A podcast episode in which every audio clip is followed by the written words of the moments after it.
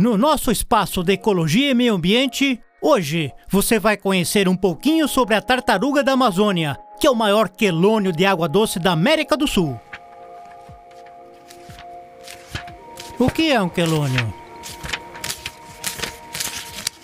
Os principais quelônios que nós conhecemos são as tartarugas e os jabutis. Esses animais são facilmente reconhecidos por terem uma carapaça coberta por placas de queratina que tem a função de envolvê-los e protegê-los contra os predadores.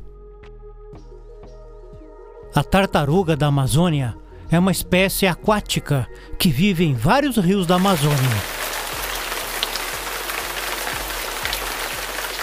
Durante a cheia dos rios, adultos e jovens entram pelas florestas inundadas em busca de frutos e sementes.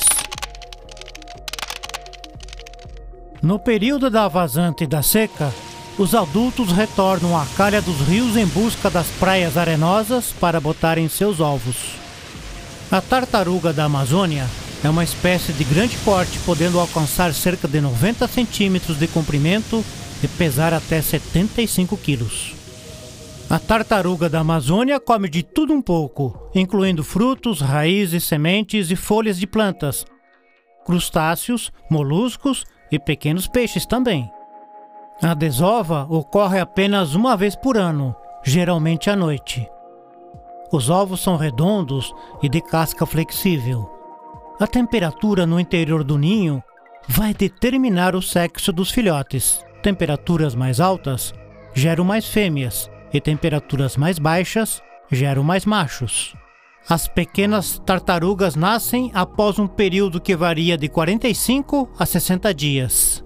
Ao nascerem, os filhotes com cerca de 5 centímetros de comprimento disparam em direção à água, chamando a atenção de aves que os atacam no trajeto.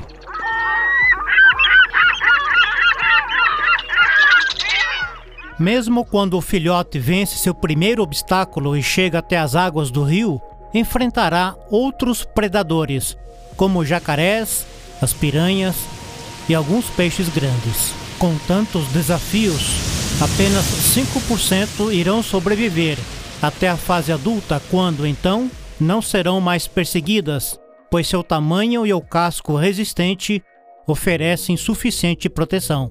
A tartaruga da Amazônia é considerada um animal de baixo risco de extinção, menos preocupante, mas que depende de programas de conservação para a sobrevivência da espécie.